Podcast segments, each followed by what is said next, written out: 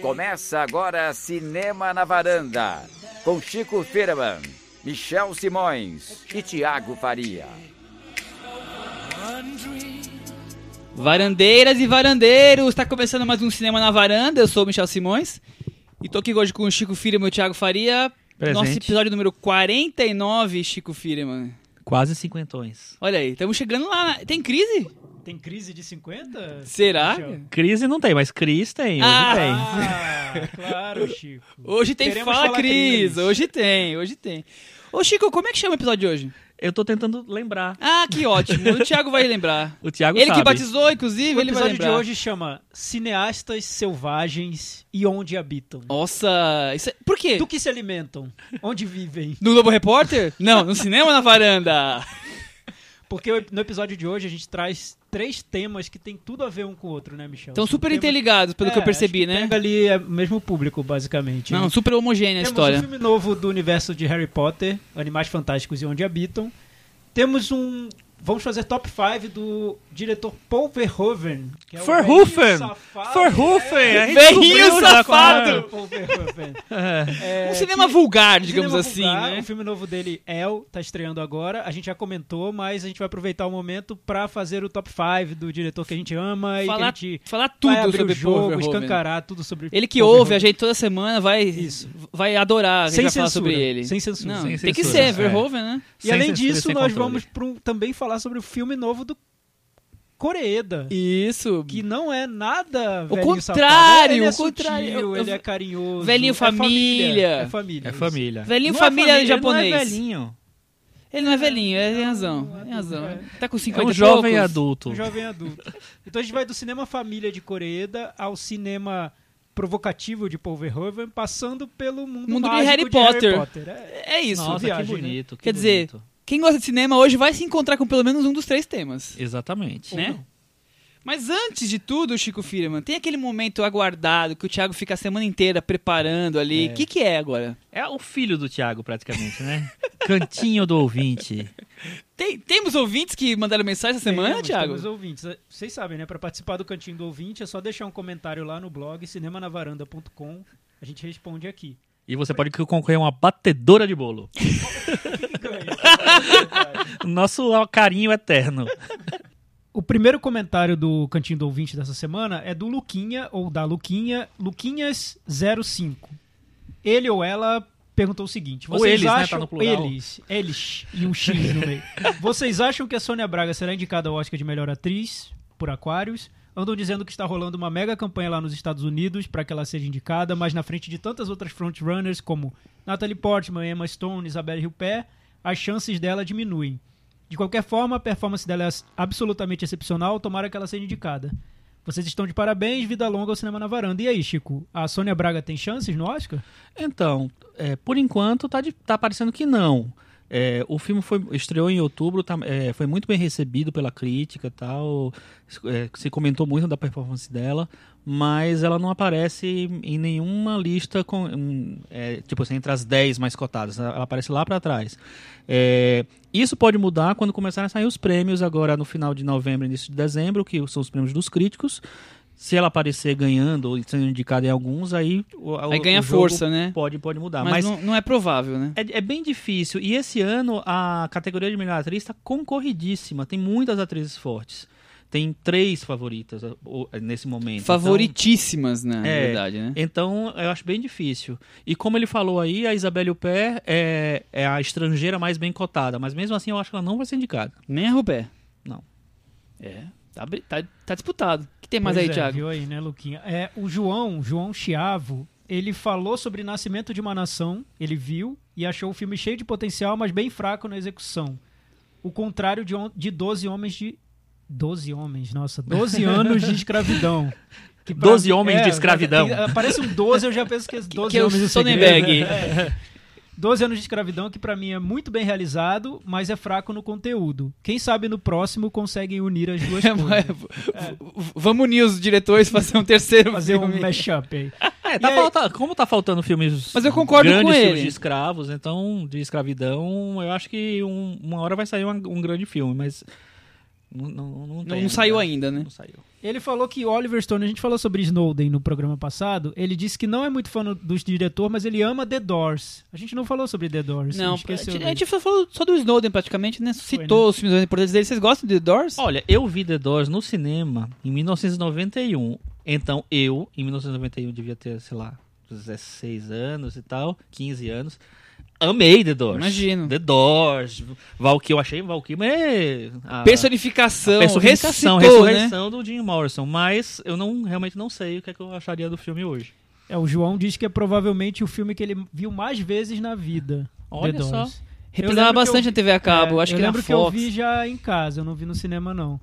Eu não gostei tanto do filme, mas eu acho que ele tem essa energia que a gente a gente tava comentando isso sobre Snowden, né? Que o Snowden parece um filme meio ali Cansado. cansado É. e tal. E O Oliver Stone do The Doors é aquele cineasta que ainda parecia se entusiasmar Tem pelo- pegada, né? pelo E filme, né? ele Eu tenho foi- boas foi lembranças, eu não lançado- acho um grande filme. Foi lançado no mesmo ano do JFK, que é teoricamente um ano? grande, é 91, Nossa. os dois filmes. Coisas de Distribuição, né? de, coisa de Oliver. E ele disse o seguinte: quanto ao Oscar, vocês não esqueceram de La La Land, Chico? Esquecemos. Esquecemos. A- a- aguarde o boletim do Oscar, que eu vou pedir desculpas só lá. Calma que o boletim é, pra é em doses homeopáticas, gente.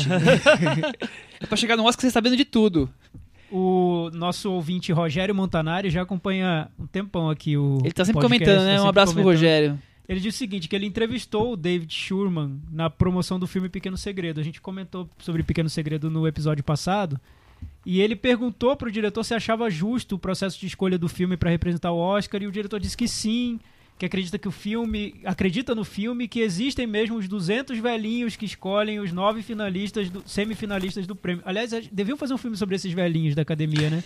Pois é, Eles são uma lenda. Do que vivem, como se alimentam, né? velhinhos da academia e onde habitam. E onde habitam, boa. Como a gente só convida lendas pra participar aqui do programa, nós vamos chamar os velhinhos da academia. Mas você sabe que é a, é a partir desse ano as coisas podem mudar um pouquinho, porque tem aquela história que a Tem os as técnicos. mudan não, as mudanças que a academia fez para deixar o negócio mais é, dinâmico, vamos dizer assim, uma delas é que um profissional, o profissional que tem mais de 10 anos fora do mercado, ele automaticamente ele vira um hors concours, um hors concours não, um membro é, de honra da academia e ele não vota mais. Ah. Então, isso pode eliminar vários dos velhinhos. Eles podem morrer para o Oscar antes de morrer na frente real.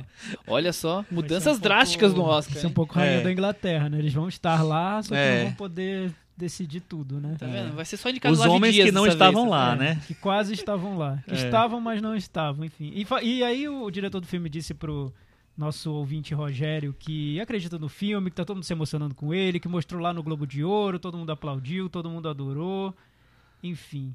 Só que o próprio Rogério disse que não gostou muito do filme, que é, achou, achou um pouco bobinho e tudo, mas ele conheceu o casal Schurman e eles são muito simpáticos. Depois de conhecê-los, dá até uma dorzinha em criticar o filme deles. É, mas quem não conhece o casal Schurman, né? Na, na TV, Pois é. né? A gente É. conhece, a gente tem É, um carinho com é. eles. Não quer dizer que o filme né? seja bom. Mas isso que o Rogério fala, assim, é verdade. Assim, eu, eu falei mal do filme no, no, no meu blog, assim, e vários com vários, é, vários não, três comentários me xingando um pouco, me dizendo que eu era insensível, Apoiando o filme. apoiando o filme, dizendo que o filme era belíssimo e não tinha ido pro cinema pra ver o filme, foram e acharam maravilhoso. O- eu vou trazer um comentáriozinho rápido, Thiago, Ah, te só, cortando. pra, só é, aqui, finalizando o comentário do Rogério, que ele termina, ele conclui com Fala Cris Forever. Só pra Ó, ó, Cris. Aí, ó, é hoje, hein, Cris? Clamam É pelo Fala Cris. Capricha hoje, hein, Cris? Dedica o Rogério hoje. E no Twitter, lembrando que nós também temos Twitter, arroba Semana Varanda, pode mandar mensagens por lá. O arroba C Lazarim mandou assim, falando sobre Pequeno Segredo. Tem chance de nem ser visto pelos que votam. Filme chato, lenga-lenga, assunto batido, repetido, só vale fotografia, mais nada. Então fica aí mais um... É, mais eu um comentário- É, é- é isso. Aqui, é, Pequeno Segredo desperta essas paixões. A- assim, ame ou odeie, ame ou né? odeie com muita intensidade. Eu não vi muita gente amando com muita Não, intensidade. é- também, existe algumas- Muitas, muitas pessoas odiando com Vai lá no meu, intensidade. nos comentários do meu blog, você vai ver. Ah, então, vou lá, vou lá ler o blog do Chico e encontrar essas pessoas. Onde elas habitam, Onde né? elas no blog do habitam. Chico. Vamos É. estudar no futuro onde elas habitam, o que comem, do que sobrevivem. Exatamente. Vamos dar agora, passar a vez pro nosso especialista em Oscar falar do boletim Opa, da vamos semana? lá. Boletim do Oscar com Chico Firman. Seguinte, essa semana é, foi, visto pela primeira vez o filme novo do Ben Affleck, que é A Lei da Noite, é, Live by Night. E é, muita gente elogiou o filme, principalmente na parte técnica. Falou que é super forte na parte técnica, né, fotografia, direção de arte e tal. Mas algumas pessoas veem potencial de ser- do, do filme aparecer entre os indicados de melhor filme e melhor diretor. É, vamos Ó, ver o o que, Ben é que- Affleck o de que novo aí, acontece. gente. Como o Ben Affleck impôs, o Ben Affleck, ou a produtora lá, a distribuidora, impôs um, um- como é que chama, Thiago, quando não pode falar na hora? Embargo. Um embargo lá no filme, é, a gente vai saber as opiniões concretas mesmo daqui a pouco, mas um, pelo menos é, tem uma indicação de que é um filme competitivo aí. Outro filme que estreou essa semana chama Patriots Day. Isso Estreou não, na verdade foi exibido no, é, é, no um festival que o American Film Institute faz, que lança vários filmes. É o Patriots Day é um filme do Peter Berg, do clássico Battleship.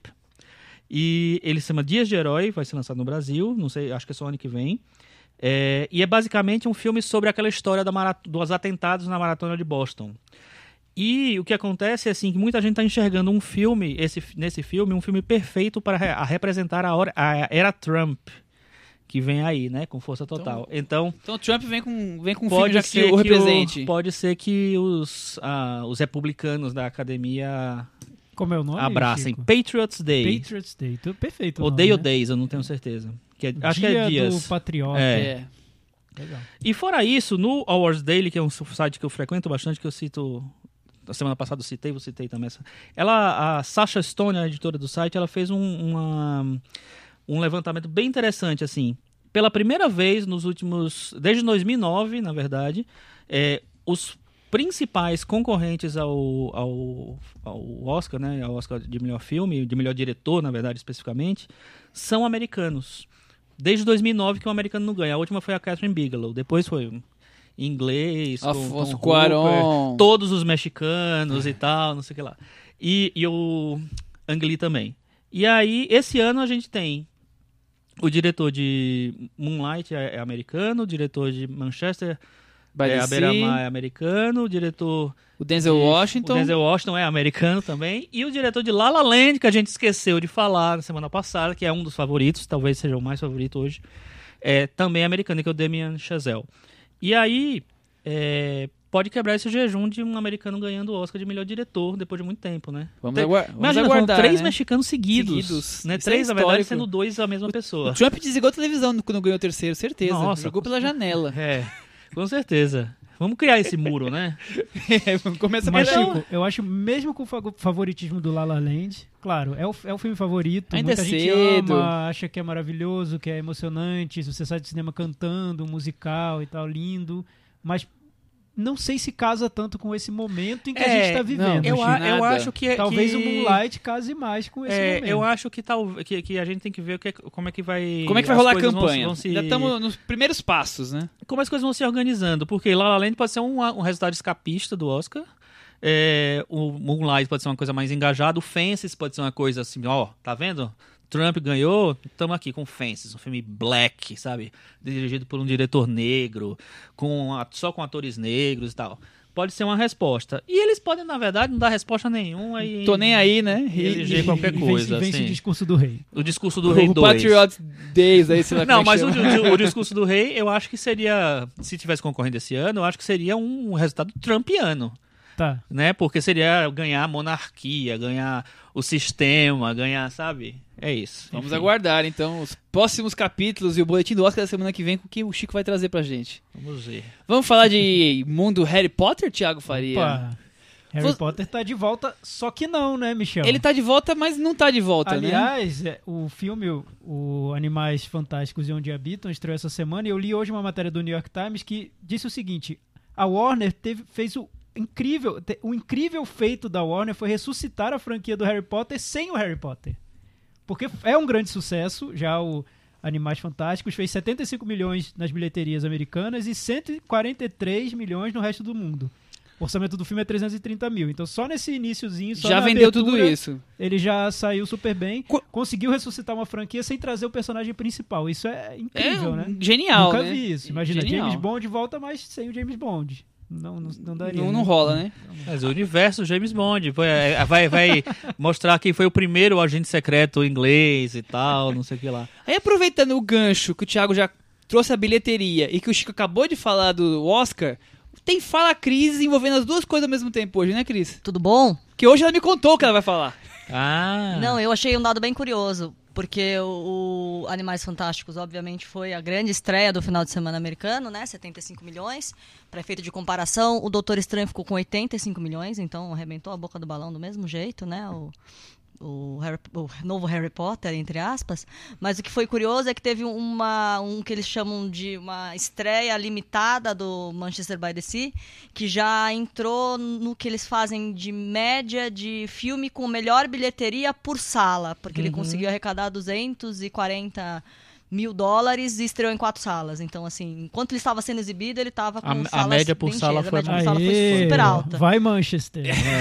É, Gol, Manchester, e- gol. Mas o curioso, Cris, é que quando o Moonlight estreou também, algumas semanas aconteceu isso. Ele Exatamente. Foi super acho que, acho que o. Moonlight está em primeiro nessa É. lista do por sala. Ele- e o Manchester já teria. Média por, por sala. né? Isso, na média por sala. legal. O- agora, a- apesar dos 75 milhões e de ter sido uma, uma bilheteria, né, que não dá pra negar que foi boa, é, nas, na lista de estreias desse ano, o, o Harry Potter Begins, ele é tipo assim, é só o décimo do ano. Sim, é. Então, por exemplo, o Doutor É. Estranho foi, veio com 85 É, milhões, né? O, o Capitão América, eh, Guerra Civil, se eu não me engano, é o, é o número um, foi tipo o dobro, tipo assim, 160 milhões, 165 milhões, uma coisa assim. Talvez porque tenha sentido falta, então, do Harry Potter. Enfim. Mas pode ser mesmo. Mas na verdade, o, o, o último Harry Potter, se não me engano, foi, foi, tipo assim, a maior bilheteria de estreia até aquele momento. Talvez alguns já tenha passado depois. É, porque todo mundo queria saber o final, né? Claro. Mas é, os filmes do Harry Potter, eles nunca foram absurdamente. é, Nunca foi a maior bilheteria do nunca ano, mas sempre foi. Eu acho que tem um que é, mas eu não, não- até nem sei direito, tem que procurar. Mas eu acho que tem um que é. Os outros nunca chegam lá nos dois, no, no segundo, terceiro lugar. Mas assim, não tem Harry Potter, mas claramente um personagem icônico deve voltar em muito breve, porque ela já anunciou que vão ser cinco filmes. E tá todo mundo esperando aí o Dumbledore, né? Inclusive, ele é citado no ele filme. é citado né? no filme. É, é- a, a- a época ali é contemporânea à ascensão dele a ser diretor da escola Hogwarts. O filme se passa em 1926 e a, a expectativa é que ele vá terminar em 1945, final da Segunda Guerra Mundial e momento em que Dumbledore vai assumir a escola onde Harry Potter estudou. Nossa, É, é, eu- é muita emoção. Né? Eu acho Eu, que eu tô emocionado. Mas são, são cinco filmes, Cris? Então, são eu tô cinco ansioso. filmes. É até 2020 que E aí, pra terminar? e a- é, então, Não vi nem o último Harry Potter ainda, gente. Eles vão cobrir toda, toda está essa época, né? último. Esse 1926 a 1945. E a J.K. Rowling, que adora fazer tweets enigmáticos, fez um tweet em 13 de outubro de 2016, dize- respondendo um fã falando: E aí, por favor, quantos filmes são afinal? E ela respondeu cinco. E aí depois ela respondeu five, sunk, funk, cinco, cinco, cinco. Sim, eu não sei falar, gente, Sunk. todas ali.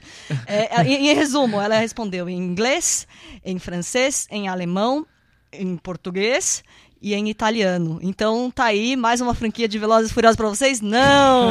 Animais Fantásticos e Onde Habitam. Já tá todo mundo falando que vai se passar então Um nesses, filme em nesses- cada- em cada país. países. E parece que já é meio que certo que o segundo filme é Paris mesmo. Então vamos ter em Portugal ou em Brasil? Pois é, Ah, pois é, pois é. O que, que pois você é. acha? Vai ser Portugal ou no Brasil? Ah, Brasil. É, óbvio. Muito Já tô ansioso agora. Nossa, imagina. imagina. Vai ser. Vai é, gravar na Paulista? Animais Fantásticos e, e onde habitam se- cinco. É o- é o e Rio 3, né? Operação Rio. Vai ter que ser nesse período aí. Ó, o melhor dos, pra mim, o melhor Velozes e Furiosos é o que passa no Rio. Então, se o Harry Cris Potter... sempre tá sendo alguma coisa inesperada, né? Quando que ia pensar Pois que é. ia ter um Harry Potter no Brasil? Agora, Cris, você que é a maior especialista na, em tudo Cultura que vem, britânica. vem da Inglaterra para o mundo, é, o que é que você achou de Animais Fantásticos? Você viu ao meu lado, Cris. Eu, eu acho que assim, a J.K. Rowling não dá ponto sem nó. Dizem que depois que o livro estourou e virou uma franquia da Warner, até as coisas que ela escrevia, ela já estava pensando como é que isso ia ser no filme. Por exemplo, a namorada chinesa do Harry Potter não tá lá de graça, é para entrar pro filme da, da Warner entrar Pra no mercado no chinês.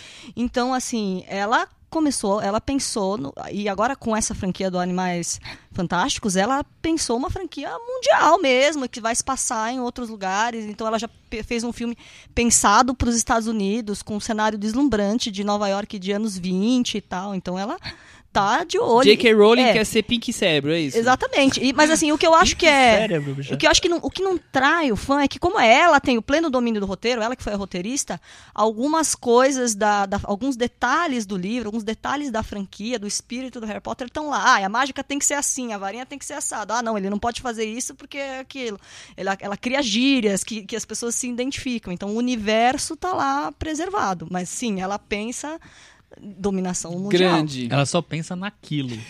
Michel, você tá pensando, aliás, que vai escapar do momento sinopse? Ah, Eu Thiago quero ouvir Faria. a sinopse. Ah, é eu vim verdade, aqui pra é. isso. É. Eu tô aqui na varanda pra ouvir a A sinopse. Cris já colocou Não, tantas a informações, o Chico Não, colocou não. aí. O que não. acontece em Animais Fantásticos e Onde Habitam, Michel? Bom, 70 anos antes de Hogwarts. Falei correto, Cris? No britânico, falou, inglês britânico? Você falou em inglês brit- britânico, acho. Tentei, Hogwarts. eu tentei. É, que conhecemos, não, 70 anos antes de Hogwarts, que conhecemos um excêntrico e atrapalhado magizoologista. Quem é Chico Firman? Ed Redmayne. Newt Scamander, da escola Lufa Lufa. Ó, tá Olha lá. Da casa, da casa Lufa Lufa. A escola é Hogwarts. Chega a Nova York com sua preciosa maleta. Tiago Faria não está se controlando. Mas deixa escapar na maleta alguns de seus segredos pela cidade, enquanto a comunidade das bruxas dos Estados Unidos vive o temor da exposição aos trouxas. Olha. Gostou? Trouxas não, não mads, né? Não, não mágicos, É, rolou- porque rolou uma tem até, é, É, porque tem tem até, é assim, eles usam também os trouxas. É porque lá, trouxa é, é trouxa pros é ingleses. Ah. E não mágicos é pros Ah. americanos. Então ela brinca até com esse universo, que existem palavras que são do- dos ingleses, existem Eu não palavras... tinha eu sacado pensei- essa, essa piadinha. Acho que você dormiu nessa hora, porque tem É, uma explicação bem Pode didática. ser, pode É. ser. Pode É, ser que eu tenha dormido. Tinha acabado de comer, tava. Nossa senhora, não conseguia nem pensar mais. Bom, é isso, Thiago. Tá mais feliz agora que teve sinopse? não, agora, vai, tá- agora fechou. Foi caprichada, Nem- vai. nem Só teve um errinho aí, mas eu achei teve, que. um- teve uma imprecisão. Eu achei que eram Uma apenas sinônimos é. e não eram não erra, sinônimos, Michel. assim. Gostei, uma imprecisão. Tá bem colocado. Muito bem. Chico, você. Uma curiosidade, você viu o filme na, na cabine, gostou muito e tudo. Você é um, se considera um Potter maníaco ou não? Não. Você Não. gost- nunca acompanhou assim, o universo. Não, acompanhar, vi todos os filmes e tal. Eu li o primeiro livro, é, vi, vi todos os filmes.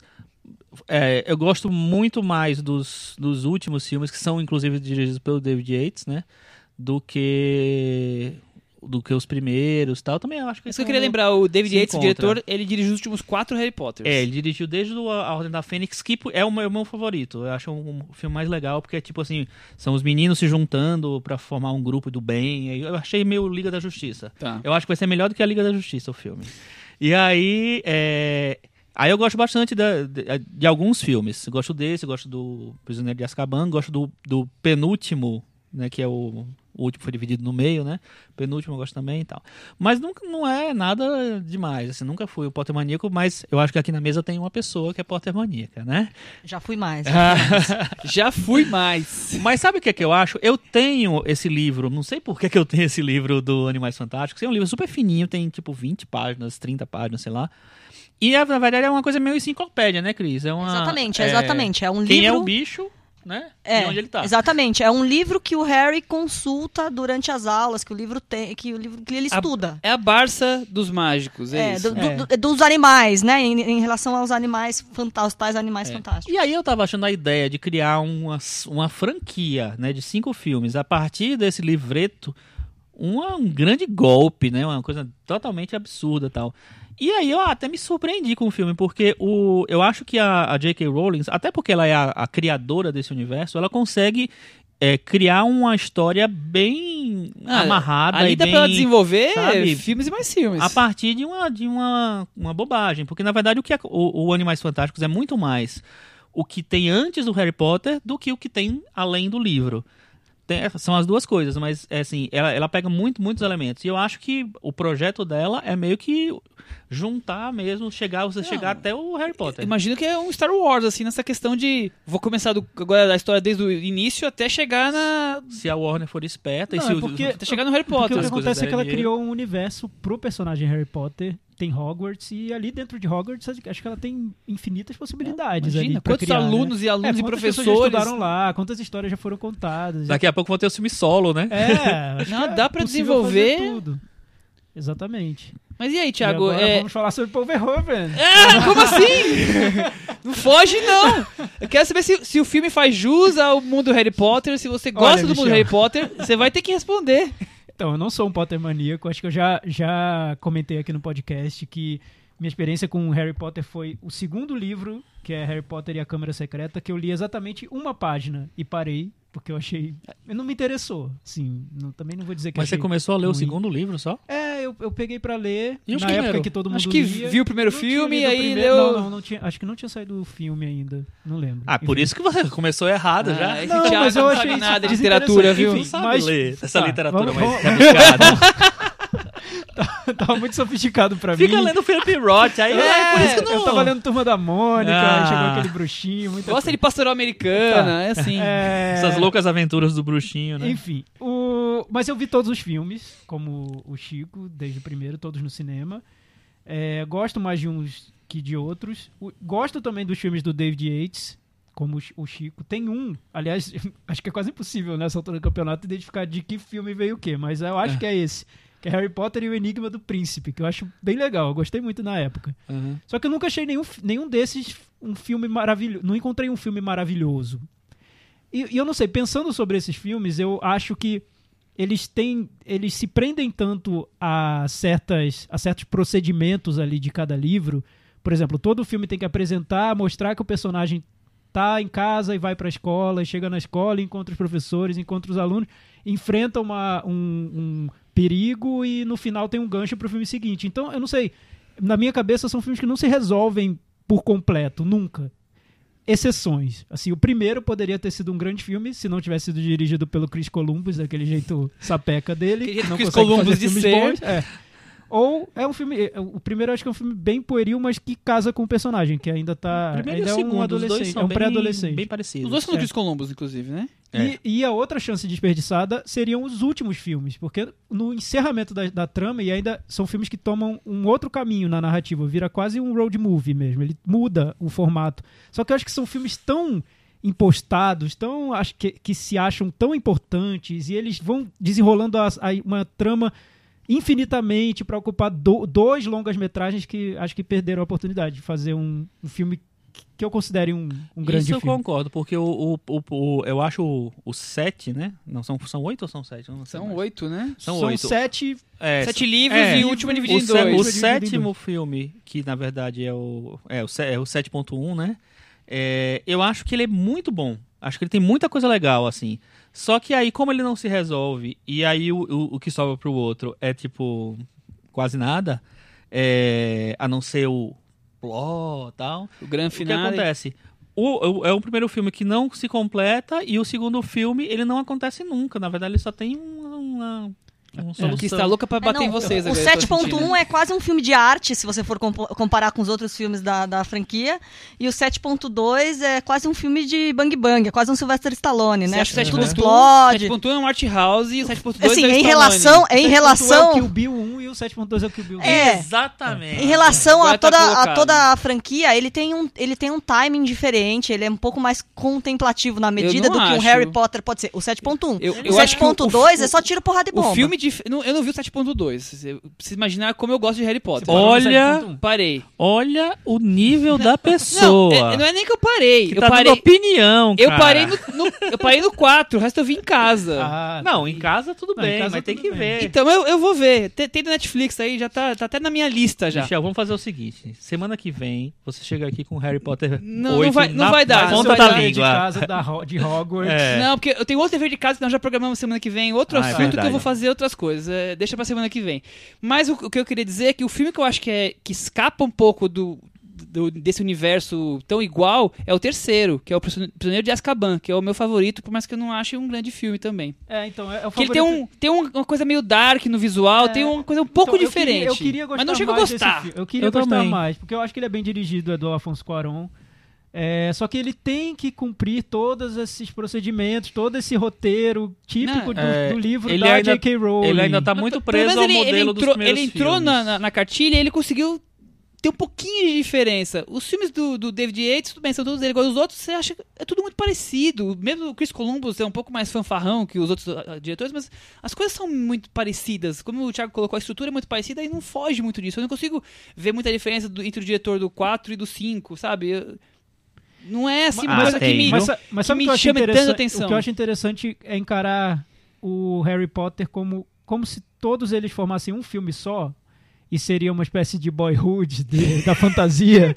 Porque é muito interessante você ver um filme em que o elenco foi crescendo no Sim, decorrer sim. da Desde o começo, né? filmagem. Quando o elenco foi escolhido, eles pegaram pessoas Um pacto. que fizeram um pacto de sangue pra ficar sangue, até o fim. dólares e euros. e Exatamente. libras. É, imagina se um Exatamente. daqueles Assim, meninos é. diz, não quero mais. É, surto psicótico, não, não dava pra ter. Então eles Era um pegaram negócio. atores cen- minimamente Então, mas centrados bem durar. raro, uma, uma franquia com tanto controle, assim, do- de episódio para episódio. né? Exatamente, eu acho que é uma franquia com super controle. Talvez seja uma daquelas.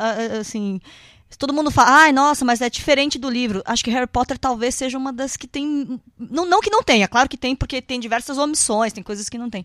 Mas que, é, pelo menos os primeiros filmes, o primeiro filme é uma cópia do livro, em, assim, em todos os seus mínimos detalhes. É exatamente você lê e é- aquilo tá na tela. Ele não, dá- ele não dá espaço para o diretor criar nada. É, é porque tá- é muito descritiva a literatura da, da J.K. Rowling, então É, você imaginou, tá o que- lá. o que a Hermione incomodou- é daquele jeito, com aquele cabelo. Um pouco na literatura dela foi isso, de, o fato de ser tão descritiva. Exatamente, Né? Parece que os é- personagens exato. não pensam, Ô, Thiago, né? Parece que eles não têm incomodou algo na uma página que você leu. Você Na também, é- eu também não ia perdoar essa. Ah, que que é É que eu isso? esqueci de dizer que. Gente, olha o, é eu olha o tipo de gente que eu tenho que conviver. Calma, calma. Esqueci de dizer que quando saiu o último filme, que foi um evento e todo Ah. mundo foi ver, eu fiz, eu, na época eu trabalhava em Brasília no jornal, eu fiz uma matéria sobre ele e eu peguei o livro pra. E folheou. Eu- então, eu não posso dizer que li, porque eu não sentei e li o livro. Mas eu tinha que pegar trechos do livro. E eu não consegui encontrar trechos, assim, em que o.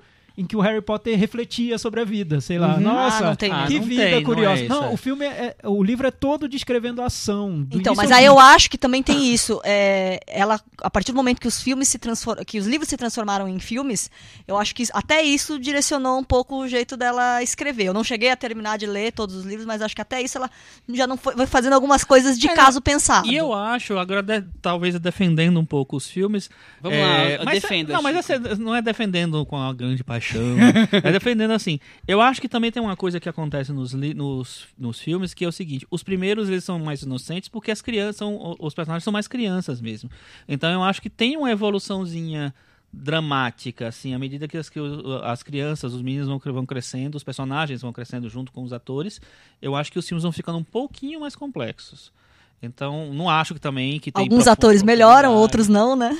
É, pois eu, é. eu acho que vão ficando mais darks, assim, um pouco mais dark, mais sombrios. É, né? pode ser. É, é- é meio pensado, eu vejo É, isso, eu né? acho, Como pra acho. mostrar o E a amadurecimento gente não pode, personagem. não pode esquecer também que é uma série infanto-juvenil, é pra adolescente, é pra criança. Então, eu acho que é, ela não, também não pode fazer uma coisa extremamente filosófica que não, talvez não converse com o público que ela quer Mas atingir. podia, podia ter um pouquinho mais, né? É um perfil psicológico. Um Podia, pouquinho, né? Quem é Harry Potter? Eu ainda não sei. Vi tanto, vi tantos filmes. Mas, não Thiago, e. Animais Fantásticos? Aliás, esse é um problema. Eu queria começar. Não, gente, vamos falar do povo. Vamos falar mal. É, porque o que eu acho, eu vejo no Animais Fantásticos um filme muito pra fã-clube. É um filme que começa com a trilha sonora do Harry Potter e com o logo da Warner chegando, entrando exatamente igual aos últimos quatro filmes do Harry Potter. É muito a mesma coisa. Mas assim. é pra justamente pra amarrar. Já É, que não mas dá eu pra não ter vejo- o Harry Potter, é, ele tem que não ele tem que estar em todas as, né, todos Pois os é, cantinhos. eu vejo menos amarrar e mais amarrar o fã. Amarrar o público que tá querendo ver aquela coisa. Menos J.K. amarrar o Rowling tá... filme. tá É. é que- no, no- Eu acho forçado. Eu achei forçado. Jogando laço. Eu achei forçado. Achei. Vamos forçar um filme pro público da do Harry Potter. Da maneira como eu vou criar aqui mil desculpas, porque afinal eu sou autora da, da saga, eu criei esse universo. Vamos lá. Vai ser narrado não sei quanto tempo antes, pelo cara que estudou na escola de Hogwarts, eh, con- contando toda a saga. Eu achei forçado. Mas, assim, eu, eu admito que ela constrói bem esse, esse universo. Ela, ela faz essa conexão de um jeito convincente. Você tá vendo um filme que não tem Harry Potter, mas você sente como se estivesse vendo um filme da série, como se fosse um episódio da série. Isso é fato. O que me incomoda no filme é que eu sinto falta dessa definição do perfil psicológico dos personagens, principalmente do herói do filme, que pra mim ele viu o filme inteiro e ainda é um nada pra mim. Quem é aquele, aquela pessoa? Mas é porque o Ed Redmayne. Como é que ele vai ser alguma coisa? Não, pô, Ed Redmayne é um, é O um Red bom Redmayne, ator. Não, o gente. que- não, mas ele tá ele mais bom Ed. Redmayne do que nunca. É a Gente, primeira vez que ele interpreta ele mesmo. Pelo Não, menos pelo que eu vejo ele nas entrevistas. Pra mim, é o Stephen Hawking e a garota dinamarquesa combinados estão ali. Mesma boquinha, mesmos, mesmos Sim, então, mas é que ele é aquilo, ele é meio o palhaço. personagem, se você junta o Stephen Hawking com a garota de Eu Dinamarquesa. acho. Eu acho, ele tá com os mesmos traquejos e ele é o mais daquele ele é daquele jeito, É. nas entrevistas, meio, meio inglês bobão, assim, é daquele É, jeito. eu go- uma coisa que eu acho legal no filme é que ela pega quatro personagens, são os quatro, teoricamente, os quatro protagonistas, são quatro losers. Quatro eh, fracotes, digamos assim. Eles nunca seriam os mais populares da escola, entendeu? E aí eu acho que ir com esses personagens é, e conduzir o filme através deles, eu acho bem interessante. Bem interessante mesmo. E eu acho que o, que o filme, enquanto é, blockbuster, espetáculo, assim, eu acho que Não, é, funciona um- muito é um bem. entretenimento É. puro e simplesmente isso. Eu não consigo ir a nada além disso. Eu concordo com Não, o Thiago. mas eu, mas eu acho que ele tem vai uma ideia do boa. entretenimento. Não, Ele tem uma ideia... ideia- Apesar de ser muito Crônicas de Nárnia, a história de você abrir o armário e ter um mundo de fantasia lá dentro, nesse caso é uma Ah, eu mala. acho que é bem, bem além. de Enfim, Crônicas de Nárnia. tá. Mas tudo bem, vai. mas, então, e- tem uma cena que eu acho uma sequência, eu vou corrigir logo pro Chico não bater aqui. Eu? Uma Violento, sequência acho que tá violento hoje. filmes. Uma sequência no filme que eu acho muito boa, que é quando eles mostram o que tem dentro da mala. Enfim, não vou dar spoiler. Certo. Eu acho muito boa aquela sequência.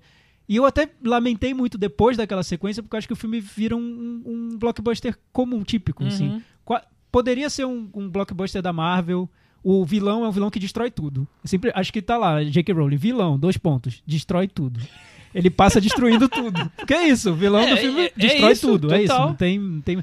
Então, assim, aquilo ali tem nos filmes do Zack Snyder, tem nos filmes da Marvel. É genérico, né? Mas o que o filme tem de muito específico que eu acho bem legal e que ele abandona do meio pro fim, talvez retome, deve retomar nas sequências, essa história do personagem que tem os animais fantásticos dentro da mala, que tem o objetivo de levar esses animais fantásticos pro habitat deles e tem um amor enorme por esses animais que são incompreendidos por todo mundo e que ele quer dar um lar para esses animais. É isso. Até o momento em que o filme abandona isso e não sei o que faz com essa E, e vira premissa. uma, e vira uma É, e fica aventura, totalmente genérico, né? totalmente Ah, genérico. eu, eu acho que não, é nem que ele abandone, é porque na verdade ele tem que fazer, tem que seguir uma. é, Uma linha mestra fazer- ali. Exatamente, ele volta meio pra linha mestra.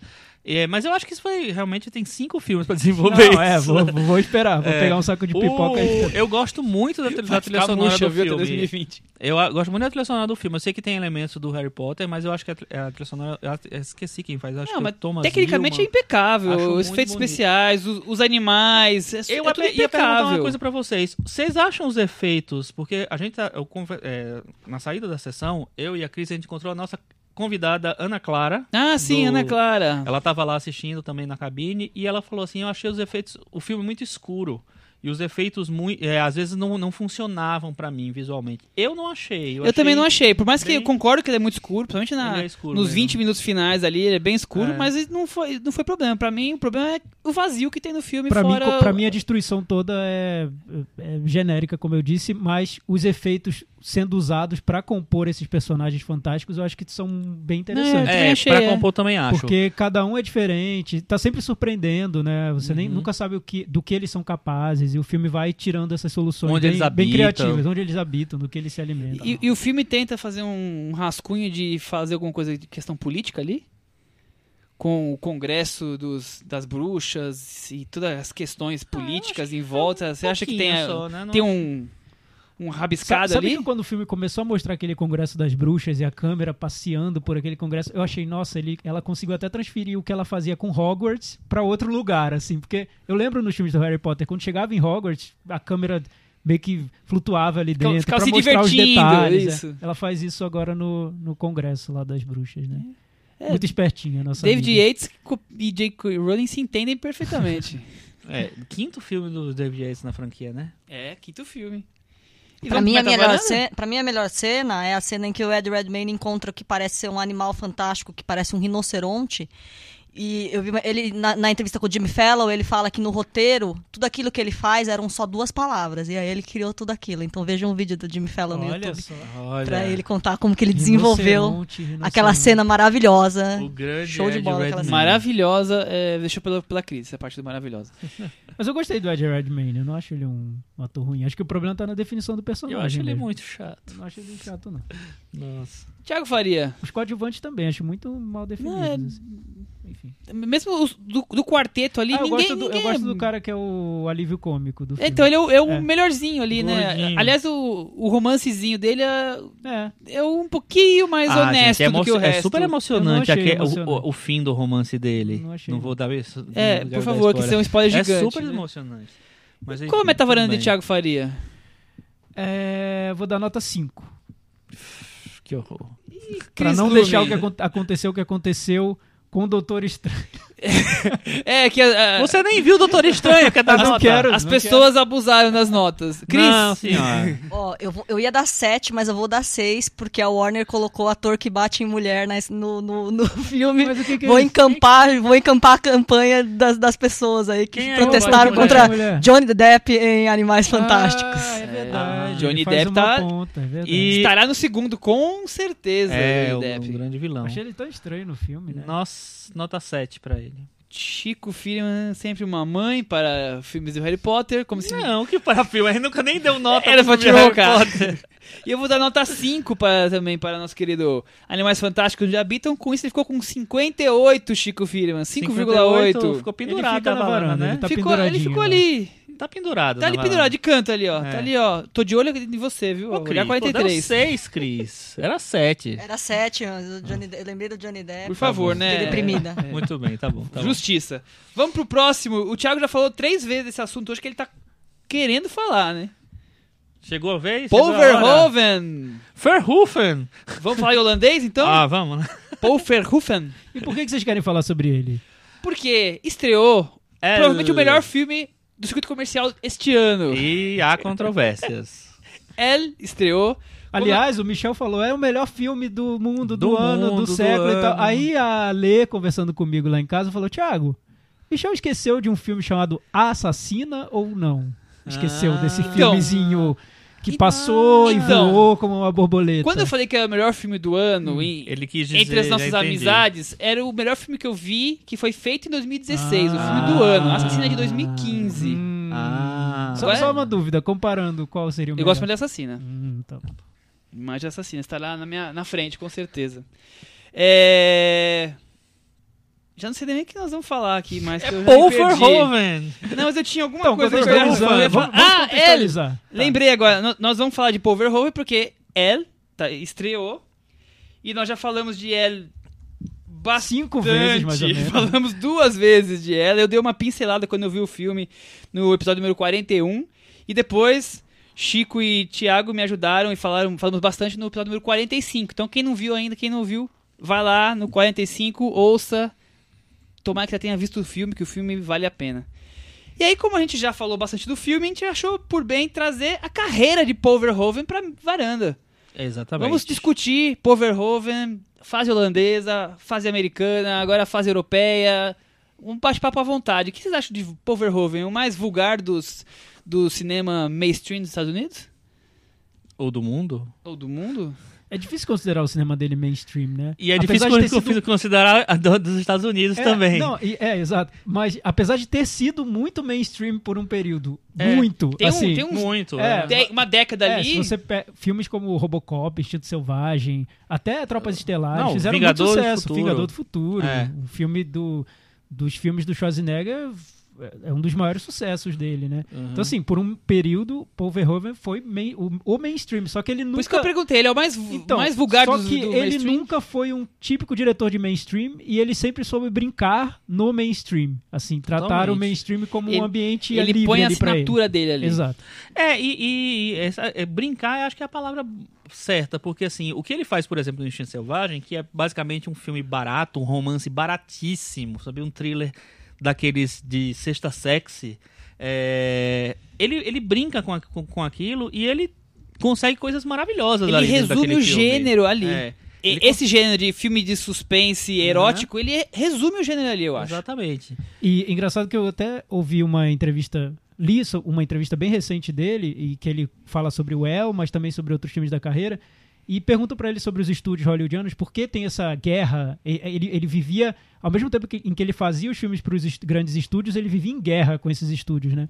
Aí ele fala, e por que os remakes dos filmes dele, como Robocop, enfim, o Instinto Selvagem 2, por que não funcionam? Aí o que ele diz é que no- os grandes estúdios não conseguem dar espaço para uma camada de ironia e leveza que ele sempre quis colocar nos filmes dele. Então assim, até o filme mais terrível assim de thriller mais tenso tinha uma camada de ironia e de leveza que ele tentava colocar. E ele diz que os estúdios americanos não aceitam isso, assim, vetam esse- essa camada. Por isso que os remakes dos filmes deles ficam, ficam ruins. É, é- é é interessante o que ele tá falando. É, eu- o Power Home começou a fazer filmes nos anos 60, ca- é, curtas, depois teve a fase de mais de 10 anos de longas na Holanda. É, e eu achei Ele cu- fez, fez seis longas. na seis longas na Holanda. Né? É. E eu achei curioso o, o- que eu li uma entrevista Nessa dele. primeira fase. Eu li hoje uma entrevista dele na Film Comment de 1990, quando ele tava lançando o Vingador do Futuro. Aham. E aí o, o- fala muito do Vingador do Futuro na entrevista e ele o, entrevistador pergunta pra ele por que, que ele foi para os Estados Unidos, como ele foi parar nos Estados Unidos. E ele disse que chegou num ponto na Holanda que o, os financiadores já não queriam dar mais dinheiro pra ele e que o o governo, que lá na Holanda é mais ou menos como no Brasil, pra você fazer filme naquela época, não sei hoje em dia, precisava ser maior, maior parte do financiamento era o Estado que dava. E o Estado começou a dificultar os filmes dele, porque já não estava concordando com o que ele mostrava. Eles achavam que ele estava mostrando uma Holanda muito feia, muito suja, uma Holanda que não, não, não era uma boa impressão. E com isso ele começou a ter dificuldade e ele acabou desistindo da Holanda e acabou indo para para Hollywood. Então eu também acho que é um ponto interessante por que, que teve essa transição aí, porque ele foi parar nos Estados Unidos e virou o que ele virou. E você leu outra coisa, não foi, Thiago? Li várias coisas sobre ele recentemente. É, não, essa, essa, essa história de ir para os Estados Unidos, de que convites. ouvi- ouvimos do podcast da Film Comment também nesses Sim, dias. é, ele até foi convidado, o Spielberg assistiu ao filme dele, acho que foi o, o Soldado Laranja, não sei, É, possível. E ficou tão impressionado que cham- cogitou o Paul Verhoeven pra, como o diretor do Retorno de Jedi. Mas depois ele assistiu ao Turkish Delight e falou: é um filme pornô, não dá. Não dá pra chamar esse diretor pra fazer Retorno de Jedi. Foi mal. Louca Paixão aqui Tchau. no Brasil. É, Louca Paixão. Louca Paixão, Louca um filme Paixão. que foi indicado ao Oscar de melhor De filme holandês, estrangeiro. né? E aí, Chico Firma, o que você acha do Paul Verhoeven? Então, fo- é, eu tava falando antes da, da gente começar a gravar. Foi o top 5 mais difícil que eu fiz. Porque eu não conseguia colocar. Não é porque eu todo- acho todo, todos obras-primas, nem porque eu acho todos ruins. É porque eu não conseguia ranquear de jeito nenhum. É impressionante. Então, meu ranking aqui pode mudar amanhã. Ele tem 16 longas, um telefilme pra TV, então É, seriam na, 17. na verdade, o- eu tava vendo, eu não, eu não assisti o, o filme dele anterior ao L, que foi de 2012. Traição, filme que é um ele filme que só tem uma hora. Então eu acho que ele não. 55 cin- minutos. 55 minutos. Então são 15 longas, né? É, é uma É. média-metragem, né? É porque tem outros a- antigos dele, dos, dos anos 60, que também tem essa, essa metragem aí, 50 e poucos É. minutos. Por aí. É... Então não vão poder fazer ranking. cancela. Vai fazer Cancela. ranking, vai fazer o que vocês quis- quiserem. Eu queria, eu queria trazer pra discussão, porque eu vi muito filme do Paul Verhoeven, os, os que eu não tinha visto, que saíram da fase holandesa, eu via essa semana passada. Então tá bem fresquinho aqui Eu na, também na memória. E eu comecei a reparar em características, que eu chegaria a dizer obsessões nos filmes dele, que depois ele estão presentes também nos filmes americanos, em todos que a gente conhece, mas que ali dá pra perceber como ele começou e como se repetiam. A primeira questão prática é a questão do sexo. É isso que eu ia falar. Os filmes dele têm cenas de sexo, os holandeses muito mais f- fortes do que os americanos. Dá pra Aham. ver a força dos estúdios podando um pouco. Mas a questão do sexo e da violência estão muito fortes na, na fase holandesa. Agora, o que me chamou a atenção mais foi mais que o sexo. Foi no sexo como é, poder de liberdade e de dominação das pessoas. Então, tem filmes que o, o homem domina as, os personagens femininas, porque ele é o que pega todas, que usa as mulheres. E tem filmes que é o contrário, que as mulheres, como a Sharon Stone, que é a dominatrix, que domina tudo e conquista tudo que quer, e tem os homens ao seu dispor pela questão do sexo. Então eu achei isso interessante. E se repete em vários filmes. Louca Paixão tem isso. o amante de Cat Tippel. Cat Tippel, aí depois tem Instinto Selvagem, quer dizer, vai se repetindo essa, essa, essa ou vai, vai trocando de posição. Tem o Steepers também, outro filme holandês, S- Spatters. Spatters. É. Então, é, eu achei muito interessante isso. Vocês veem o- como assim o Não, eu, sexo eu, filme do eu Stanley Poverhoven? fiquei impressionado porque eu também revi, revi e vi uns filmes que eu não tinha visto agora recentemente. E aí eu disse, nossa, mas todos os filmes deles são sobre sexo. Porque o primeiro, a personagem principal é uma prostituta, que é um negócio O é negócio é negócio. Que é uma comédia, mas assim, ela é uma prostituta, várias fantasias. Um filme bem divertido, né? São prostitutas fazendo as fantasias do- dos seus clientes. É. E aí Aí no engraçado. segundo é, é, é o Louco Baixão, que é um cara que é tarado. É um, né? um escultor assim. ta- o tarado O terceiro é outra que, prostituta. que encontra uma mulher tarada e aí nasce um romance. Exatamente. É, E aí você pensa, o El é, é é- também é sobre sexo, o Instinto Selvagem é sobre sexo. é, e quando eles não são sobre sexo, eles têm sexo muito forte. Tipo assim, como Showgirls também, que é um filme que o sexo é presente, super presente. Ou Conquista da. Como é que chama em português? O, Flesh and Blood. É, Flesh and Blood. Conquista da Conquista Sangrenta. Conquista Sangrenta, é isso. Também tem muito sexo, porque tá, tá no, no mundo aí do- dos povos bárbaros, lá na, na, na Europa, Média e tal. 1500. É, outra coisa que eu vi, Thiago, muito reti- reticente no cinema dele é a questão do fascismo. Ele faz muitos filmes sobre a Segunda Guerra Mundial na Holanda.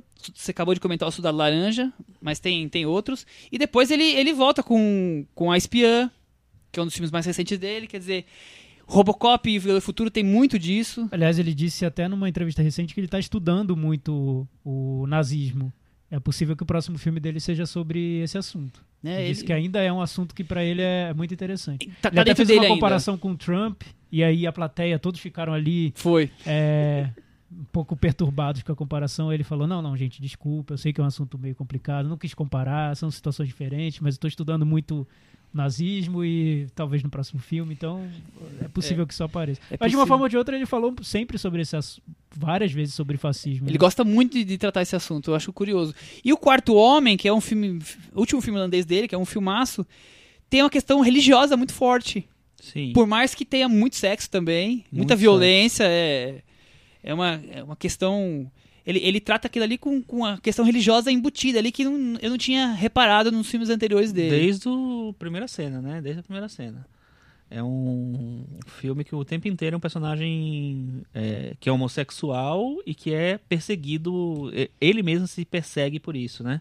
Ele é homossexual, não, não é? Ele, ele se é- descobre ele é livre ali, sexual, né? É, né? Ele, se, ele se descobre no É. filme, né?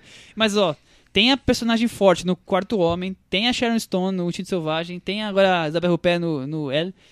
O Verhoeven vira e mexe, tem essas personagens que dominam a mulher que dominam a questão e a questão sexual é muito importante nessa dominação. Eu acho muito curioso o jeito que ele Exatamente, trata assim, isso. é. E aí, que mais de Paul Verhoeven?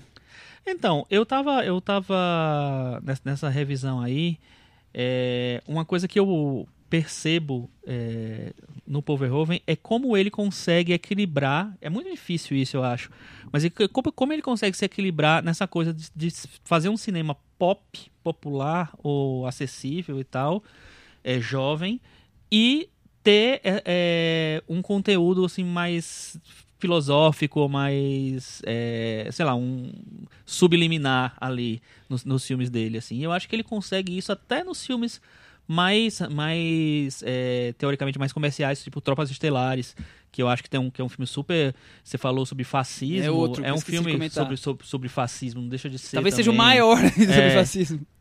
E, e, que, é- e é um filme também que foi meio incompreendido. Aliás, os filmes dele americanos, quase todos, foram meio incompreendidos pela crítica. É, né? eu até tava, tava ouvindo uma entrevista com um, um crítico que gosta muito da carreira dele, que acompanha há muito tempo, que ele fala que todos os filmes do Paul Verhoeven, inclusive os, os holandeses, foram incompreendidos de uma Uhum. forma ou de outra. Por exemplo, ah, até um sucesso como o Robocop, muitas pessoas não perceberam que, que todo o lado satírico do filme. Aham. Porque ele nunca mostra isso, esse lado, essa camada da ironia de uma maneira óbvia, assim, É. como se fosse, olha, meu filme é irônico, olha como eu sou inteligente. Não, aquilo ali é uma camada do filme. Pronto, Exatamente. tá lá, mas tá- ele também não, não fica se exibindo. O humor dele é muito subliminar, né? É, e até esse, esse jornalista falou assim que ele se preocupou quando ele viu o El, e o El é um filme que a consagração é quase absoluta, né? Porque ele foi lançado num circuito de cinema de arte e Uhum. todos os críticos amam o filme. E ele falou, poxa, isso me deixou preocupado, porque foi o único filme do Paul Verhoeven que eu vi que não teve rejeição, né? É. Que não, teve, não foi incompreendido, que as Mas- pessoas gostaram. Mas e nos ponto. Estados Unidos eu acho que ele não foi tão bem recebido assim, não. Talvez pela crítica, mas é, parece que eu, eu- li alguma, alguma coisa, agora eu não vou lembrar em que evento, em que, onde foi que ele passou e que as pessoas é, saíam da sala e reclamavam e... O que, é, porque ele acabou sendo lançado no- nesse circuito mais alternativo, né? Nesse circuito de arte. No- o, o que acontecia com os filmes do Paul Verhoeven da fase hollywoodiana é que eles eram lançados no, nos multiplexes, Sim, né? é, Eram filmes exatamente. que ele jogava pro, pro público.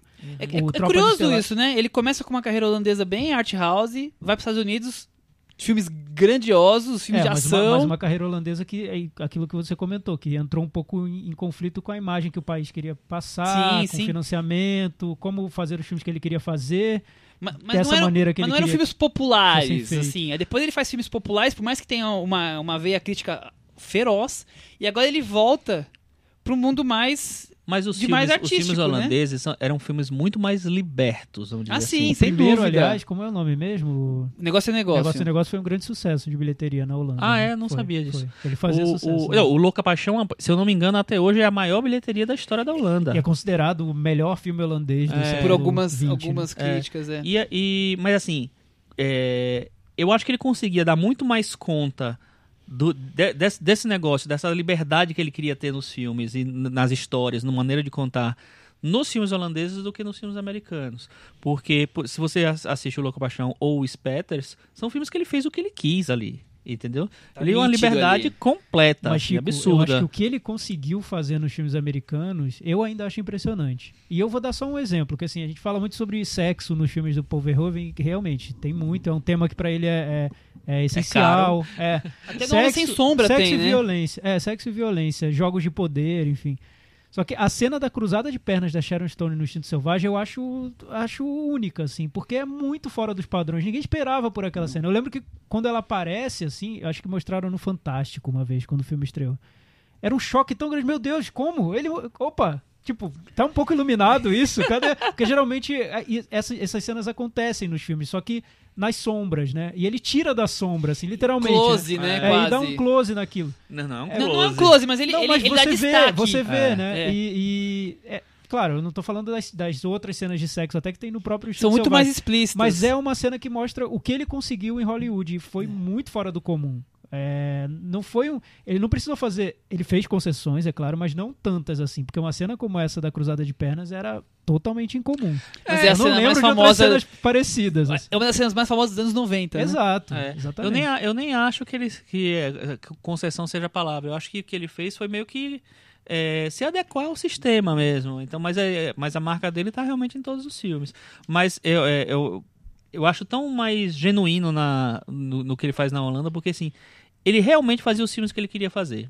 É, é impressionante. Isso no o Quarto Homem, o Spetters e o, e o Louco Paixão, acho que são os maiores exemplos. Não, o porque Soldado Laranja, então, que é sobre a questão da, da, é, da guerra na Holanda, a ocupação, a, a, É. a- rainha holandesa il- exilhada no- em Londres, e ele fazendo um grupo de jovens ali se metendo na guerra, É, saindo. mas o Soldado Laranja acho que tem, ele tem uma preocupação histórica é um pouco mais, mais fechado. formal é. que os outros não têm, entendeu?